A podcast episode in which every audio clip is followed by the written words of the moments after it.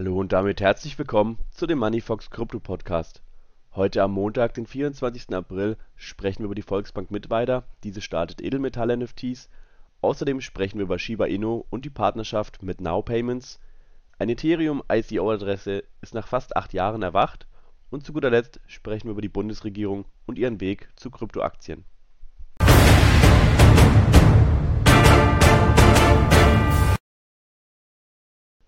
Kommen wir gleich zur ersten Newsmeldung. Die Volksbank Mittweida EG bietet ihren Kunden ab sofort eine NFT-Funktion beim Edelmetallkauf.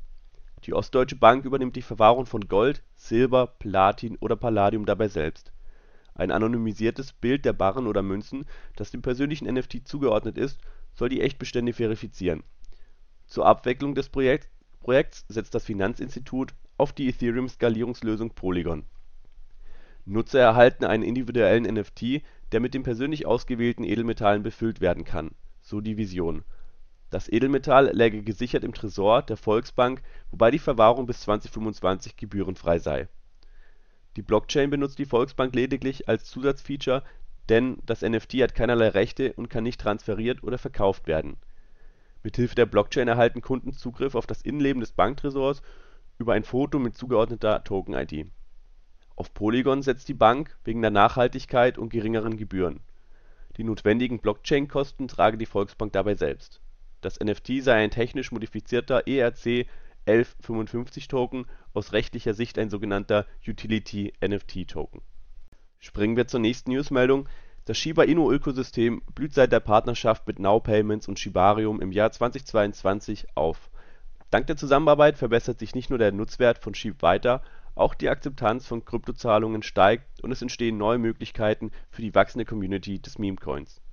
Zusammen mit dem großen Netzwerk von Händlern und Unternehmen unterstützt Now Payments die steigende Nachfrage nach der populären Kryptowährung.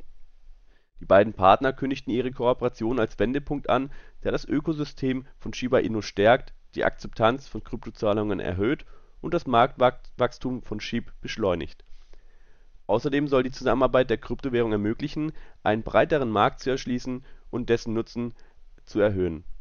Im Rahmen der Zusammenarbeit mit Shibarium möchte Now Payments die allgemeine Akzeptanz von SHIB fördern.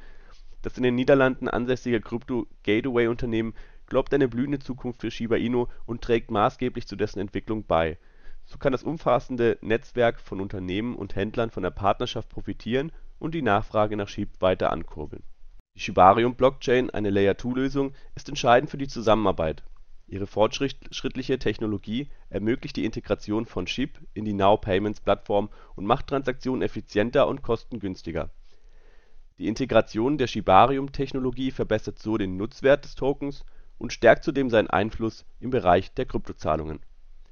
Binance Pay, eine kontaktlose, grenzlose und sichere Kryptozahlungslösung, trägt ebenso zum Wachstum von SHIB bei durch die Einbindung von SHIB in eine Zahlungsplattform erleichtert Binance Pay die weitgehende Akzeptanz des Tokens und stärkt so SHIBs Position als einflussreicher Akteur im Kryptobereich.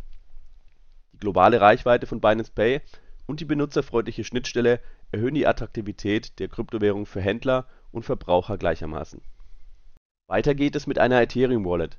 Ein lange schlummernder Teilnehmer an Ethereums ICO ist nach fast acht Jahren erwacht und hat damit begonnen, seine Coins zu transferieren das zeigen Daten des Blockchain-Explorers Etherscan.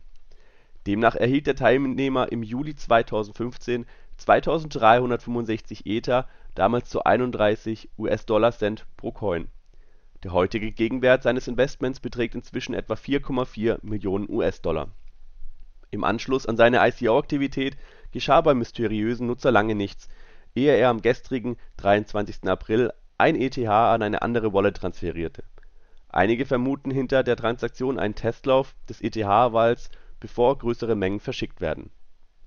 Mit dem eigenen Tokenverkauf 2015 sorgte Ethereum im darauffolgenden Krypto-Bullrun von 2017 für eine regelrechte ICO-Blase. Diese aber platzte für viele Projekte 2018 zusammen mit fallenden Kursen und vermehrten Betrugsfällen. Die Nachricht über den schlummernden ETH-Wal folgte auf Berichte über einen Bitcoin-Hodler, der nach zehn Jahren Tiefschlaf 1128 Bitcoin in Bewegung brachte. Zahlte dieser 2013 noch unter 200 US-Dollar pro Coin für sein Investment, ist er beim heutigen Bitcoin-Kurs Multimillionär. Kommen wir zur letzten Newsmeldung. Erst vor kurzem haben das Finanz und das Justizministerium ihren Referentenentwurf zum Zukunftsfinanzierungsgesetz veröffentlicht. Darin gehen die beiden Behörden unter anderem auf die Zukunft des deutschen Kapitalmarkts ein und gehen der Frage nach, wie der Finanzstandort Deutschland weiterhin attraktiv gehalten werden kann.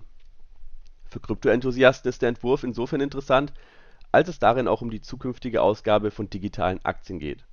So heißt es konkret, die Digitalisierung am Kapitalmarkt wird vorangetrieben. Mit der Änderung des Aktiengesetzes wird das deutsche Recht für elektronische Aktien geöffnet, und zwar für elektronische Namensaktien, die in ein zentrales Register oder in ein Kryptowertpapierregister eingetragen sind und für elektronische Inhaberaktien, die in ein zentrales Register eingetragen sind. Schriftformerfordernisse im Aufsichtsrecht werden durch digitale Kommunikationsmöglichkeiten ersetzt. Es ist also vorgesehen, dass das Ausgeben von elektronischen Aktien sowie Kryptoaktien zukünftig möglich wird.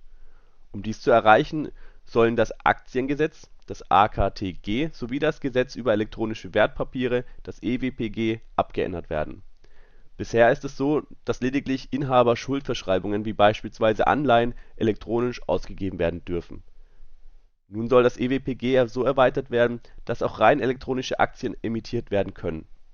Bislang war dafür die obligatorische Wertpapierkunde nötig, dennoch müssen die E-Aktien auch registriert werden, nämlich entweder in einem elektronischen Wertpapierregister oder in einem Kryptowertpapierregister. Alleine gibt es hier unterschiedliche Bedingungen für Inhaber und Namensaktien. Das war's mit den heutigen News. Ich wünsche euch noch eine schöne Woche